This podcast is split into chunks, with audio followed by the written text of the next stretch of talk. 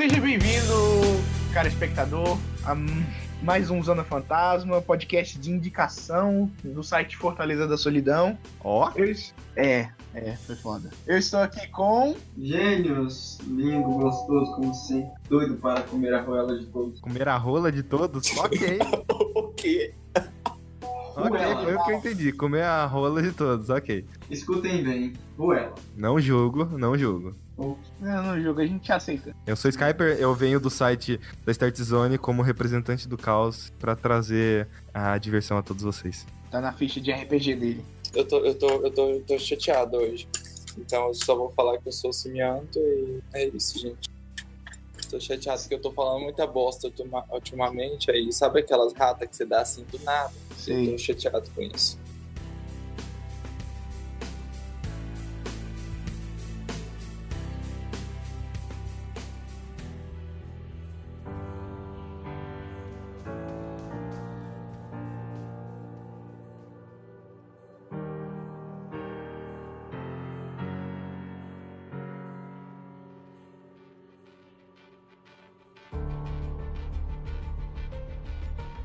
Vamos lá, pessoas. Ah, eu fui escalado para falar sobre isso porque definitivamente, se não é a, no momento a minha série preferida, já foi e pode continuar sendo dependendo do final, porque descobrimos que vai acabar em breve, né? Uma coisa que parte do coração, mas ah, a indicação Não, é melhor, sinceramente, é melhor assim. Não, não vai virar. É melhor, é melhor acabar, morrer bonito, belo, do que virar um cadáver que, tipo assim, as um pessoas. Grey's ficam- Anatomy da vida. É, tipo assim, tipo, é, conhece uma, uma, uma novela que tá no ar há 25 anos nos Estados Unidos, chamada Days of Our Lives? Uhum, sei. Tipo assim, Simpsons, 28 anos, mais ou menos. Uma hora a magia acaba. eu sei. Então Não. vamos lá. É melhor, é melhor morrer como herói Do que. Do Como que era aquela? é melhor. mo- É, é, é Melhor morrer do que perder a. Não, não, não, não. É uma frase do Cavaleiro das Trevas. Eu sei, eu pensei nisso agora. Eu uso É muito essa melhor. frase. É, é melhor. Ou você morre herói, ou vive bastante pra ver você se tornar vilão. Exatamente. E esse é o caso dessa série. No, no ponto de vista do Rafael, eu não concordo porque eu gostaria, assim como fã, não apenas como fã, mas também com o tempo assistindo, eu virei meio que crítico, porque eu, te, eu sei pôr os pontos negativos. Pra, pra parar de enrolar, vou falar logo que é Sense8, que é uma série da Apaga Nós. Não pode usar os Apaga nomes. nós, aprendeu, hein? E o que que acontece? É uma série de ah, ex-diretores e agora diretoras ah, que tem uma questão de transexualidade das duas. Uma Vamos, coisa que é vamos. interessante é que as Wachowski, elas são irmãs e eram irmãos e é, é estranho é, ver pessoas que são irmãos que os dois têm essa transição de sexualidade e, cara, de gênero, quer dizer. é Vamos, é vamos, muito vamos novo. pressupor, para essa gravação, vamos pressupor que sempre foram as irmãs Wachowski. Exatamente, sempre foram as irmãs Wachowski.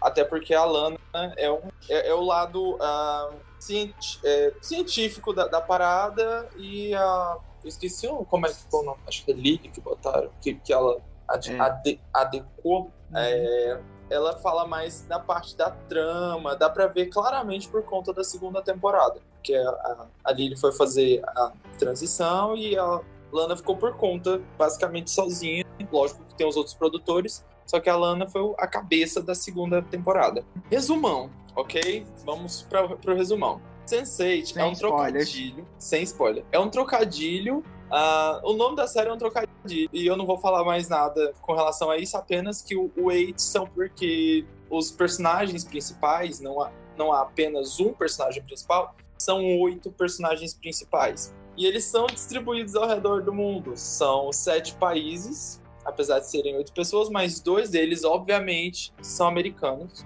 É, e o que, que acontece? Gente, é meio complicado explicar. Vou tentar da melhor forma possível. Eles são pessoas, suponho eu que de, por 20, de 25 anos, porque o início da série tem uma música que marca bastante a, a primeira temporada. Eu esqueci qual. Mas é uma música conhecida, gente. As, ouçam e assistam a série. Assistam a série.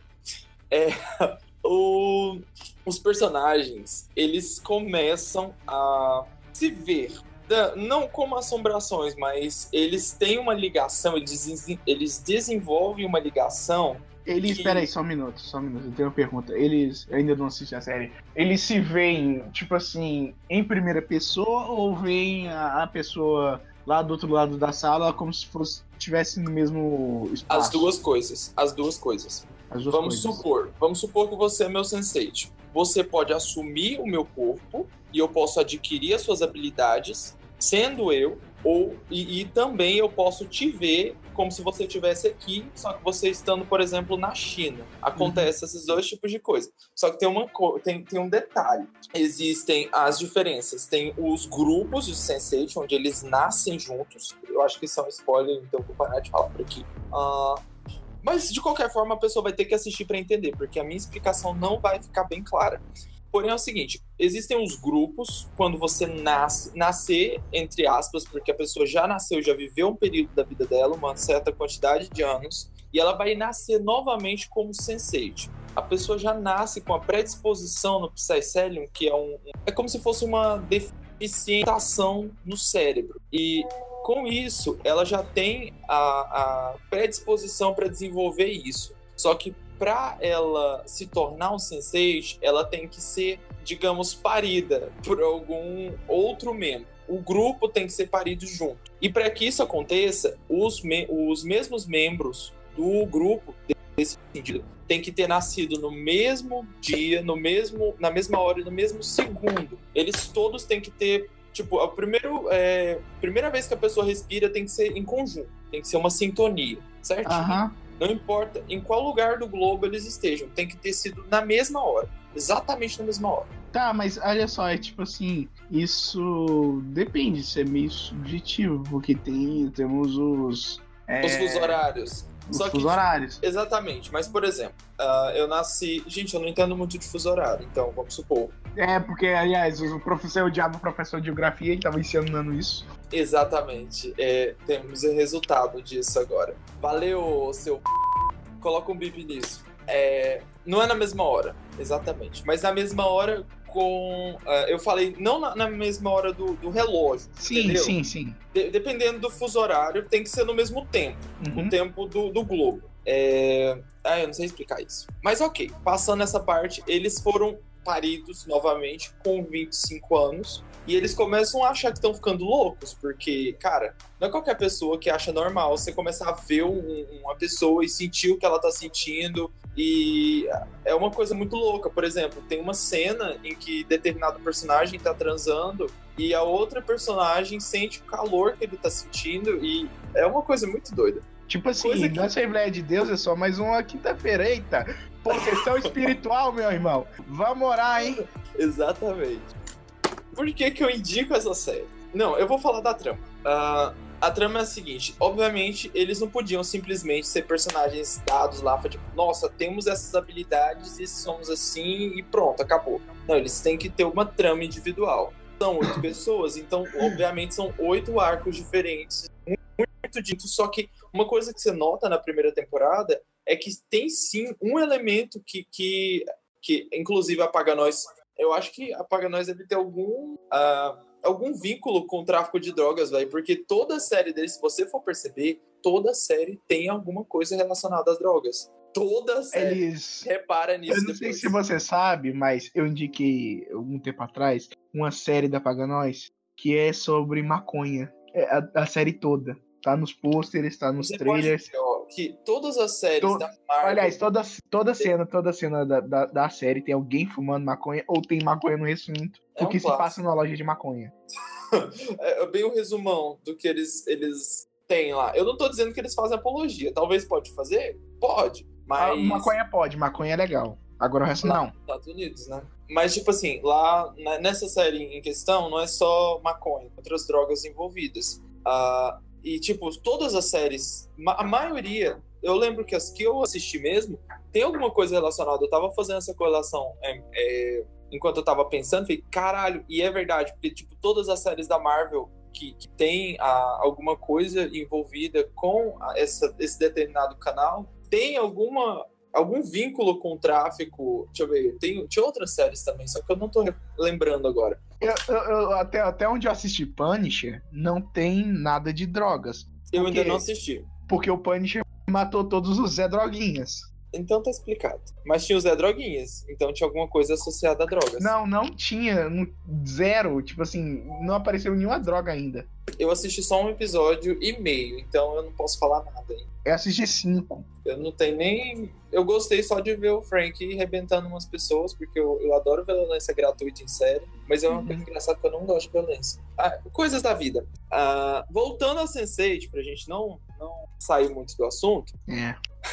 é, os países dos quais os, os- nos quais os personagens vivem é, é bem clichê, é bem uma coisa bem estereotipada mesmo. Por exemplo, tem uma personagem que ela é indiana e Claro. que ela tem todo um arco ali querendo se, é, se impor perante uma sociedade machista e patriarcal e que ela tá noiva e que ah, ela tá passando por toda uma mudança se ela e uma decisão se ela quer mesmo se casar ou se ela não quer. Porém, ah, já mostra um outro vínculo eh, familiar, porque a família dela não é tão eh, tão tradicional quanto a gente vê na, na história e tal indiana e Uhum. não tem nenhuma menção à casta nada. Não, não vamos dizer história, vamos ver The Big Bang Theory, né? Porque o que, o que a gente conhece do, do- da Índia é o mainstream. É A não é ser que você seja uma pessoa super engajada em estudar culturas. Ou então, tipo no assim, caso do Brasil, se você tem assistido uma novela da Glória Pérez que passou, acho que em 2008, aí você. Caminho das Índias, Caminho das Índias. Eu lembro Exatamente. até hoje. Gente branca fazendo papel de indiano. Gente branca. É igual a Record fazendo egípcios brancos do olho azul. Acho aquilo ali demais, gente. Sinceramente. Eu tô usando ironia, tá? Porque egípcios não são brancos. Quer dizer, na época em que a novela se passa, egípcios não eram brancos. Não tem como uma pessoa viver no sol daquele jeito e não se adaptar da forma que a pele dela não seja prejudicada. Então, os egípcios não eram brancos. Aceita, Elizabeth Taylor. Aceita. É, voltando, o outro personagem, ele é africano, negro, obviamente, vive num- numa região pobre e tem pr- problemas ah, com crime. Não que ele seja um criminoso, ele é uma pessoa maravilhosa. Ele é o personagem assim mais é, Danny Rand do Sensation, entendeu? Sei. Mais kids. Ah, o imigrante bobão da África. É, esse é um estereótipo de Hollywood também. Exatamente. Uma coisa, eu não sei por que, que os Wachowski fizeram esses estereótipos, mas vamos, vamos continuar com os estereótipos, que daqui pra frente só piora. Ah, temos uma coreana, não, uma chinesa, é chinesa, não, é coreana, é, que dá porrada. Aí só a sua dificuldade de, de entender, já sei que ela é estereotipada pra caralho. Exatamente. Ela é uma coreana que dá porrada e que o, o- quando o quando ela se conecta com esse personagem africano, ele tem a mania de chamá-la de Jean-Claude. Associa ela ao Jean-Claude, entendeu? Só pra você ter uma, uma basezinha. Tem dois personagens americanos. Um é um policial branco, hétero, do olho azul e que gosta de mulher. Obviamente, se ele é hétero, ele gosta de mulher. Ah, Uhum. e ele é o herói, saca? Ele é o herói. Ele é bem o Capitão América, sabe? Quero tudo Ah, certo. sei, né? É, é porque eu entendo esse, porque ainda tem que vender pro público americano, né? Inevitável. Exatamente. Só que aí que tá. Uma personagem foge um pouco a linha, porque temos uma personagem trans na,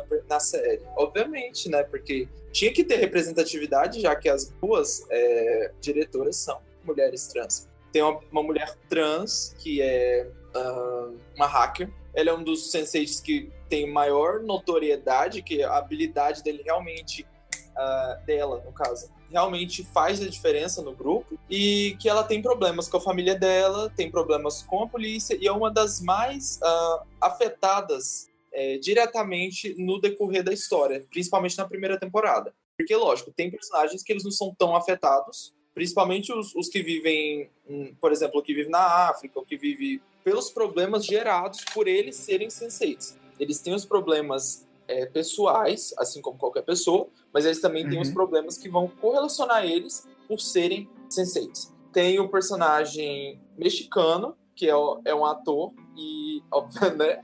Novela mexicana é bem clássico. E ele é Uhum. gay.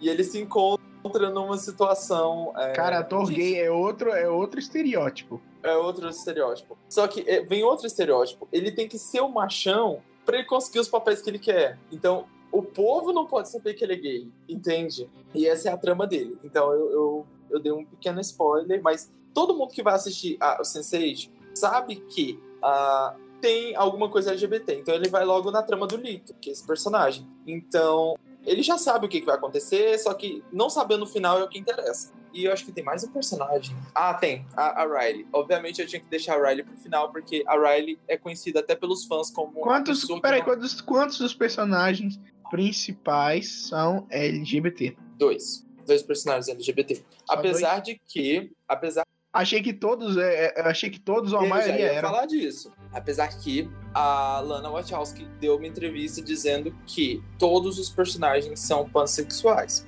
Eles não uh, têm uma função de gênero. Eles, eles estão cagando, sabe, para esse tipo de coisa. E eu vou entrar num tópico mais à frente. Deixa eu só terminar a trama inicial, que eu já tô terminando. Falar só sobre a Riley e falar sobre o que é, eles têm tá que, como perigo principal.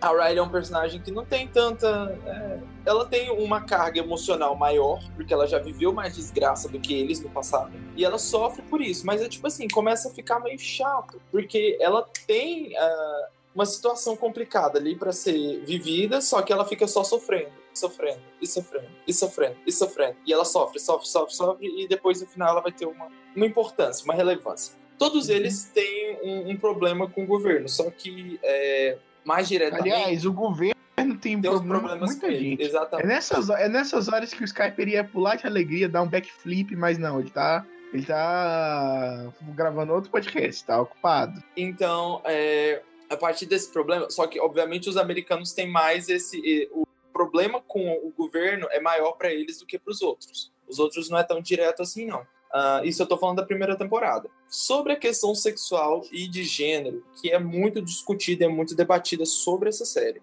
É, ó, todo mundo sabe da, da cena da orgia em questão, não é novidade para ninguém. Qualquer lugar que você pesquisa sobre Sense8 vai estar tá lá essa cena, porque o povo não tá nem aí praticamente para uh, o enredo em questão. Só que, ah, inclusive eu tenho que ressaltar que o Brasil tem o maior, é, digamos, fã-clube de Sense8 do... Fanbase. Fanbase, é.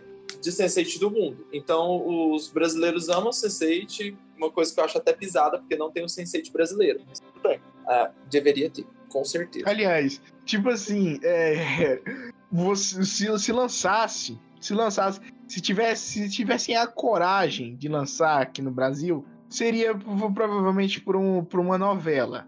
Com e certeza. Acabar, ia acabar virando uma novela, velho. E tipo assim, aí ia, ia ter um monte de. um monte de gente, tipo assim, Bolsonaro reclamando. E a Globo ia fazer uma retratação, ia pegar mais leve no roteiro. Aí ia Não, deixar. Isso iria acontecer, mas eu falei no sentido. Ia deixar os fãs originais putos. De ter um personagem na série americana que é um, um, brasileiro, entendeu? Com a nacionalidade. Não, mas é que, tipo assim, como é que eles iam poder saber, né? Porque eu não sei se a série adiciona mais, é, mais gente sensitiva, né? Mas como é que eles poderiam saber que o Brasil seria um mercado mais foda pra essa série? Exatamente. Mas pelo menos eles vieram aqui no Brasil dar uma gravada. Vieram, eles vieram na parada LGBT ano passado. Parada, é, não falo mais parada gay, parada LGBT. E gravaram uma cena que eu esperava que fosse maior. Mas uma coisa que é engraçada é que lá no cantinho, quando pega a galera embaixo do trio lá, tem lá é, Globo. Como é que é? Mostraram, eles não censuraram o cartaz do, da pessoa lá que tava segurando. Falava fora Temer. Caraca, tem, Mas tem um Fora Temer na série? Tem um Fora Temer na série, na segunda temporada.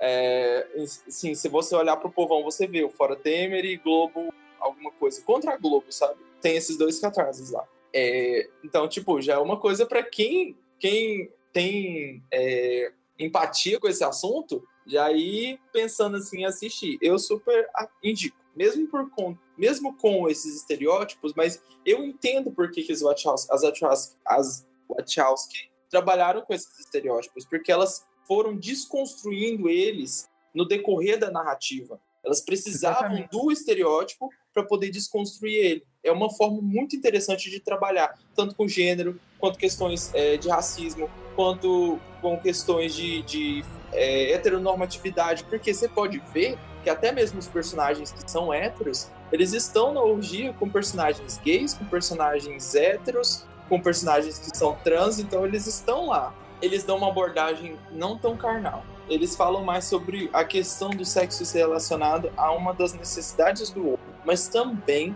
ser uma coisa tão normal que, ser, que chega a ser parte do que você é, entendeu? Aham. Então, é. lá, tem até uma cena em que uma, uma das personagens fala que nós nascemos, nós estamos vivos por causa do sexo. E eu achei de uma profundidade imensa, porque não deixa de ser verdade. As pessoas, se você parar pra pensar, se um cara to- é, se arruma todo é, e sai, ele tá procurando necessariamente sexo. Se Por exemplo, ele olha quer só, um, alguém, um bom é aquilo vai Eu vou fazer uma sexo. piada sensacional. Deixa, deixa eu pegar, deixa eu eu fazer uma piada sensacional. Um bolsominion da vida. Você acha mesmo que ele foi feito de, um, de, de uma trepada, uma trepada com amor, uma trepada que não foi de um casamento porque a sociedade impôs? Que maldade. Não, mas é. Porque, tipo assim.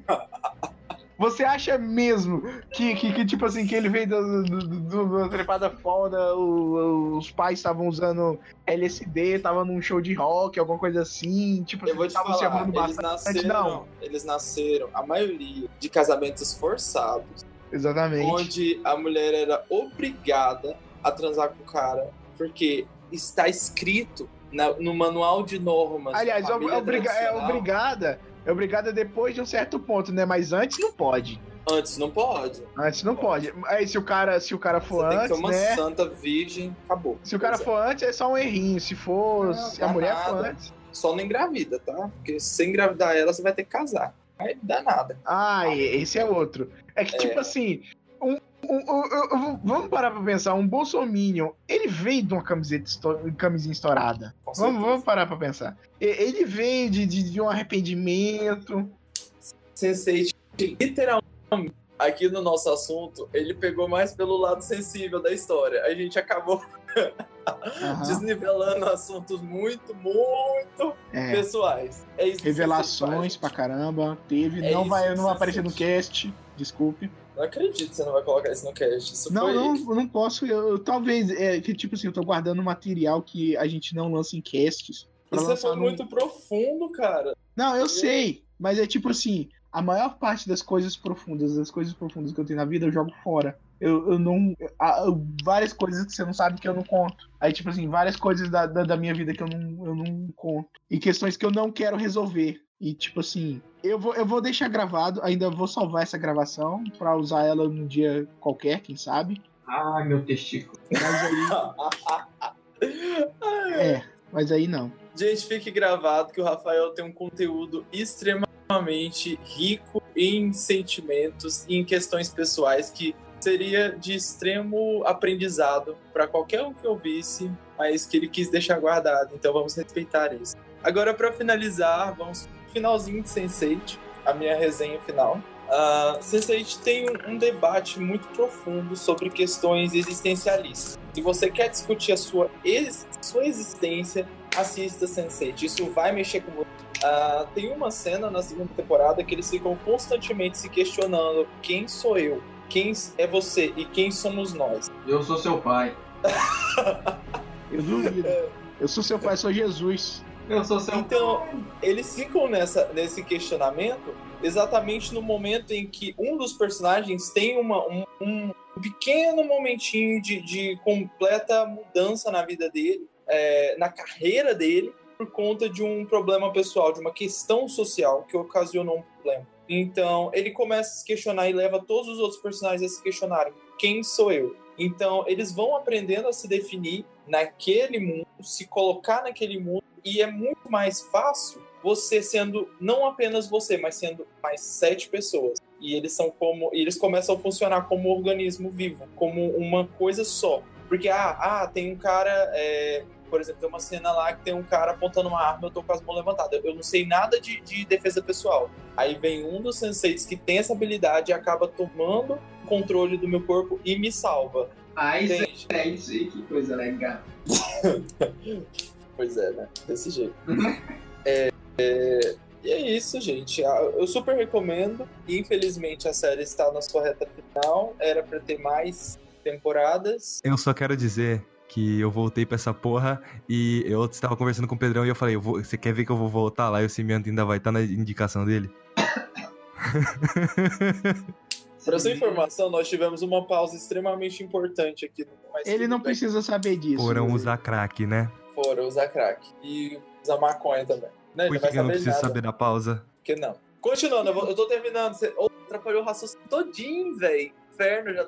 Só um minuto, só um minuto, só um minuto. Só assista Sense8, tá bom?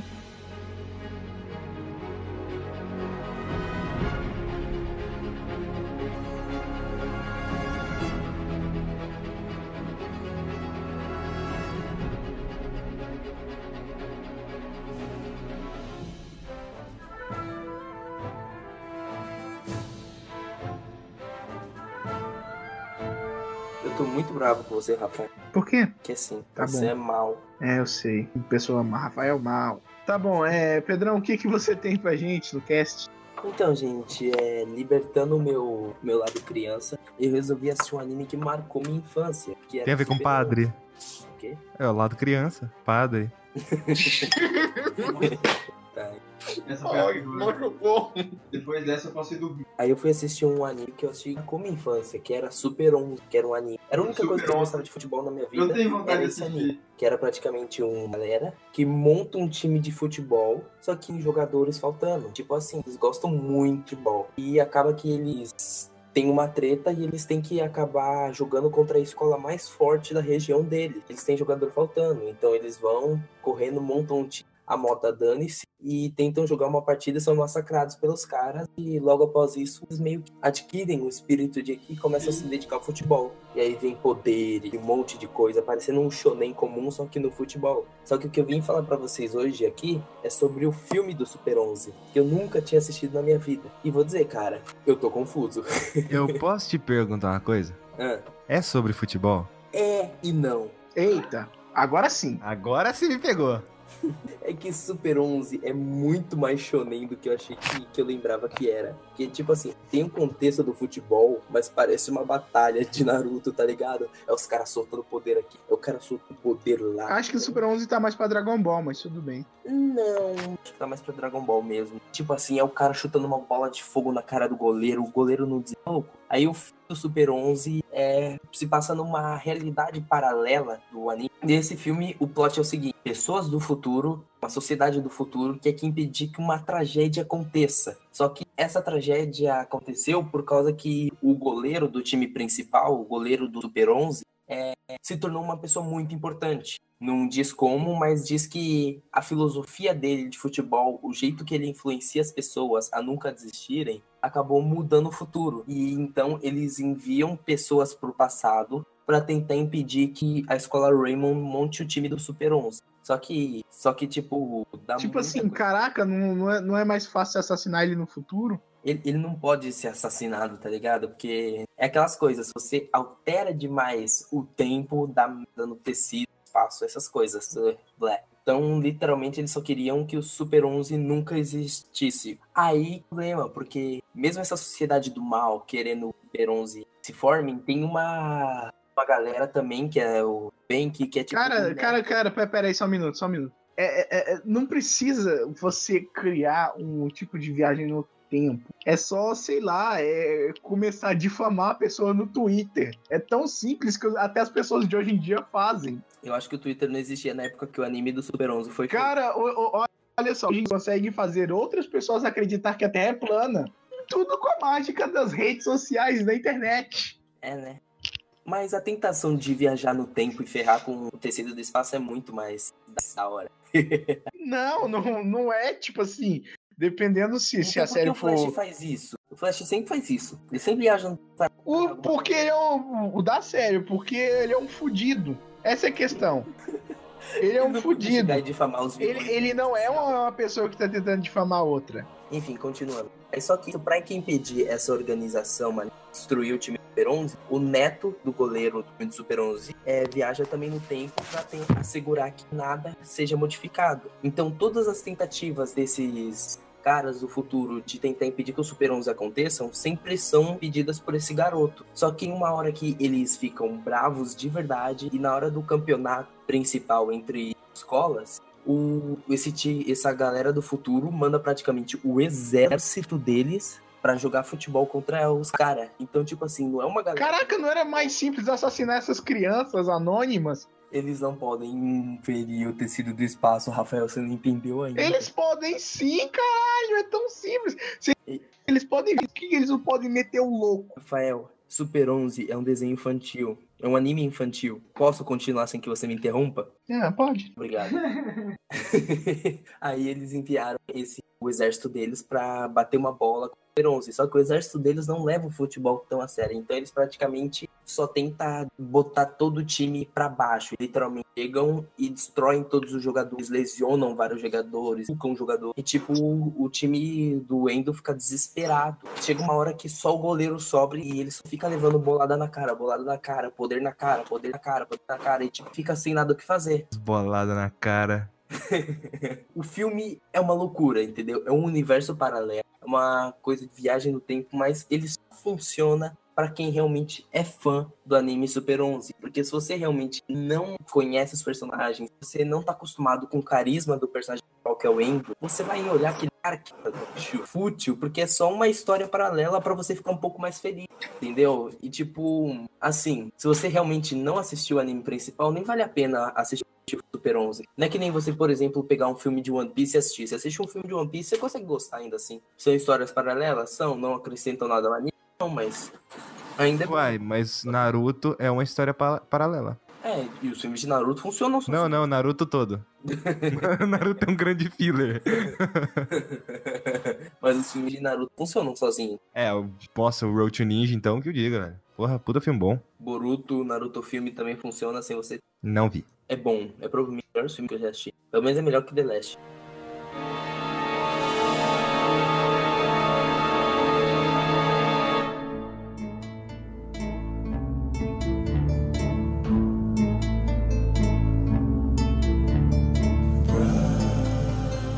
Eu assisti é, Corra, é, Get Out. Cara, que... Mas é a lenda Filme. de Korra. É Não, não, é Corra é, que é um filme de suspense que tem- fala muito sobre racismo também, e tem toda uma questão social, é, é- é meio tenso. É assim, vamos lá, é, é um- o cara lá, eu esqueci o nome dos protagonistas e foda-se, ele, eu vou falar negro porque literalmente isso faz, faz importância pra trama, ele tem uma namorada branca, e, né, ele- ele vai visitar ah, os pais da namorada dele e, né, os, os pais e ele, né, sendo negro, tem toda essa experiência com racismo e tal. E aí, né, isso gera problemas. E aí ele, ele preferia não ir, mas ele fez isso por ela. Chegando lá, ele percebe que tem umas coisas muito estranhas acontecendo naquele lugar. Aquele povo, eles são uns, uns racistas meio que não se acham racistas, mas eles são, sabe? É tipo assim, pô, Cimento, você é mó legal, eu tenho um monte de amigo gay também. Eu acho que o Cimento tá me escutando. Eu, eu escutei, só que eu, eu tentei entender o que que aconteceu. Porque fez um van, van, aí eu, que porra é essa? Ah, tá. É, é assim, é, eles têm um, um racismo meio escondido, assim, um preconceito meio escondido. É tipo assim, cara, Cimento, pô, você é mó legal, eu sabia que eu tenho um monte de amigo gay? Exatamente, como se você fosse um cachorrinho que tem outro cachorro que dá pra cruzar com. Exatamente, como se todos os negros do mundo, ou gays do mundo, ou que Tivessem que seja. ser. É, é, eles se conhecem. Tem muito disso. E aí você começa a perceber isso, e aí o negócio vai piorando, vai escalando de uma forma meio bizarra, não dá muito bem pra entender o que, que tá acontecendo com aquela porra. É, é, é- é bizarro. Aí aparece uns outros negros que estão agindo de maneiras estranhas, que meio que não parece que eles estão agindo como seres humanos ali naquela porra, que é meio bizarro. No caso, esses outros negros são os empregados da, da família. É, todos os outros negros que tem no filme, só tem ele, os outros são empregados da família que agem de uma forma estranha. Eu gosto muito do clima desse filme, de como ele consegue construir a tensão pra tudo que vai ser mostrado no filme. Tem uma cena que literalmente ele tá. Ele sai da casa pra fumar, isso à noite, e aí vem um dos empregados correndo na direção dele. E todo o som, toda aquela cena, tudo vai construindo, o empregado vai correndo na direção dele e ele simplesmente, quando chega pertinho, quase encostando nele assim, só vira pro lado e segue correndo. É a corrida noturna que o bicho tava fazendo. E ele tava com a cara muito estranha, porque, né, muito suspeita. Eu gosto de comparar esse filme com Arrival, só que no Arrival, é, aquele lá sobre... Você tem que... Chegam os aliens na Terra e você tem que meio que dar uma traduzida, né? Você precisa ensinar, perguntar o que, que eles estão fazendo aqui, esse tipo de coisa, você tem que ensinar o idioma, que lá eu cheguei a comentar, acho que no primeiro Zona Fantasma, se eu não me engano. Pedrão, foi no primeiro? Foi. Foi no primeiro? Tipo, eu não gosto da revelação do mistério em Arrival, tipo, o que que aqueles aliens estão fazendo ali, eu não gosto. Uh, a mesma coisa com Corra, não gosto do por que, que tá todo mundo agindo estranho nessa porra, o que, que tá acontecendo nessa merda. E eu saquei tudo muito antes de acontecer, então achei que isso foi meio ruim e, né, que tornou parte do filme previsível para mim e achei meio fraco, mas. É, até que é um filme legal, sabe? Toda a parte da construção da tensão, isso é, isso é bem da hora. Gostei. E basicamente é isso que eu tinha falado de Corra.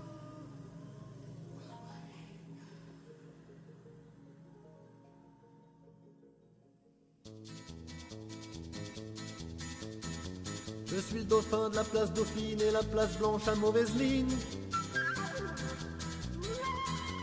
Les camions sont pleins de lait, les balayeurs sont pleins de balais. Il est 5 heures. Essa minha próxima indicação pode ser uma das mais importantes que eu vou fazer e com certeza vai ser uma das minhas favoritas também. Eu vou indicar a série Master of None, uma original do serviço Paga Nós. É uma série que gira em torno de um protagonista chamado Dev Shaw, que é um ator indiano tentando simplesmente fazer sua vida. Ele está na casa dos 30, ele tem seu núcleo de amigos, ele tem, ele tem que lidar com o trabalho, ele tem que lidar com os pais dele, e os próprios amigos deles também têm seus problemas. E é uma série de comédia e drama. E eu tenho que dizer, em questões técnicas, é uma série muito boa. Pois a, ma a maioria da, da, das séries chamadas, consideradas sitcoms usam cenários prontos que cenários prontos dentro de estúdios e Master of None usa locações de verdade, então não fica aquilo enjoativo de ver o mesmo cenário várias e várias vezes. A fotografia é incrível e a trilha sonora também. Mas não é só de questões técnicas que se vive uma série. O roteiro também tem que ser bom. E o roteiro é excelente de Master of None simplesmente não fica só preso naquele núcleo e só preso nas convenções de uma série normal. Você tem bastantes episódios experimentais que desenvolvem bastante os personagens secundários, além de além é claro do próprio protagonista. Cada personagem é muito bem tratado e muito bem resolvido. Nada de lá tira você da realidade e pensar, ah, ele jamais faria isso. Não, porque é tudo muito bem cuidado. E é claro, cada episódio é uma obra de arte, pois tem uma coisa que falta bastante nas séries de na, na, nas séries de hoje em dia, que praticamente virou quase tudo a mesma coisa, é tudo é tudo um tom só e, e os episódios são quase a mesma coisa, só mudando as situações e os diálogos. Cada episódio de Master of None é único e é relevante tanto para o futuro, tanto para a série como um todo, como separado. E cada episódio funciona muito bem, sozinho e como em conjunto. Isso é importante. Por exemplo, temos é, é, temos episódios experimentais onde, por exemplo, é, tudo está em preto e branco, mas condiz bastante com a narrativa que está sendo criada lá. Episódios em que os protagonistas quase nem aparecem, nenhum do núcleo principal. Tem episódios em que vai fazer gerar uma simpatia automática para um personagem que você quase nem viu. E é claro, além de ter a quebra de expectativa. Todo episódio vai construindo uma narrativa sobre tal assunto e depois no fim você acha que vai ter aquele final previsível de série em que tudo reseta no final e, e o próximo episódio foi a repete, basicamente. Não, eles te dão uma quebra de expectativa isso funciona tanto nas partes de comédia quanto na de drama. Agora, um, um porquê que essa série é importante e uma das minhas favoritas. Questões sociais. Hoje em dia é, é bem comum ver uma série, um filme falando de questões sociais, por exemplo, o movimento LGBT, o movimento feminista e esse tipo de coisas. Só que eu nunca vi nenhuma série, nenhuma, tratar tão bem um assunto assim que é quase perfeito. É a maneira perfeita de se falar de questões sociais. Porque não é extrema a ponto de agredir quem está do outro lado dos argumentos. E também não é água com açúcar que tenta agradar todo mundo. É na medida certa. A série toma sim uma posição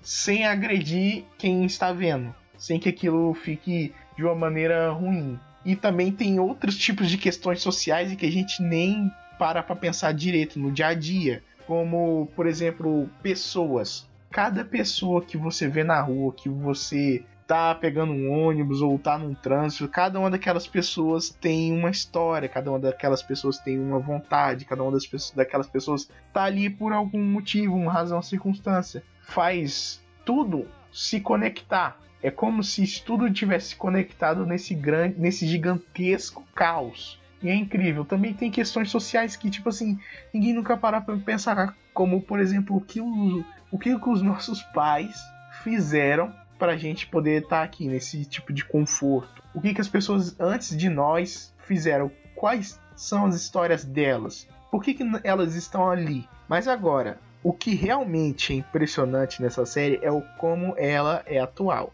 Ela foi lançada no ano de 2015, já estava sendo gravada em 2014. A primeira, a, a primeira temporada foi gravada em 2014, foi lançada em 2015 e é muito mais atual do que qualquer coisa que está na TV hoje como, por exemplo, a situação da gozada fatal que aconteceu aqui no Brasil, em São Paulo. Um homem pervertido ejaculou no ombro de uma mulher. Esse tipo de assunto já foi tratado dois anos antes na série do Master of None. E um ano antes na, nas gravações. Mas o que eu mais fiquei impressionado quando eu estava revendo a série para fazer a indicação, que ne nesse ano saiu a segunda temporada, como Marcelo Funoni é, grava em locações, leva tempo uma temporada a ser feita, dois anos mais ou menos. O impressionante foi o timing perfeito do último episódio da segunda temporada com o que está acontecendo agora na atualidade. Foram reveladas várias questões sobre. É, não é. Quer saber?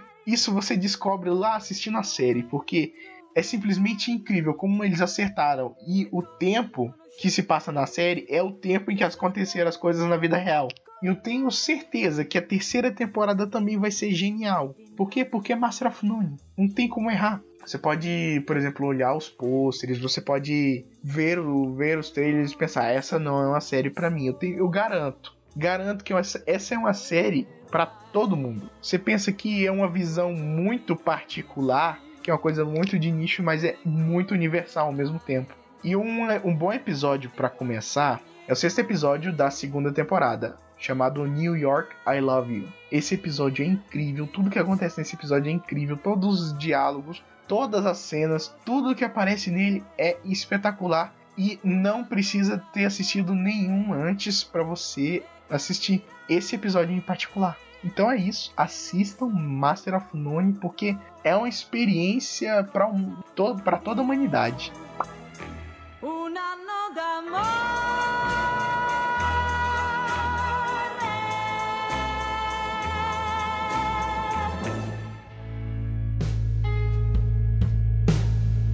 Então é isso, pessoas. Esse foi o cast de hoje. Se você quiser mandar alguma correção, algum recado ou algo do tipo, nós temos nosso e-mail aí embaixo no post. Também temos a seção de comentários logo abaixo. Caso você queira nos seguir nas nossas redes sociais particulares, vai aí na parte de produção e clica no link de quem você quer seguir, que vai para sua respectiva rede social. Então é isso e até o próximo cast.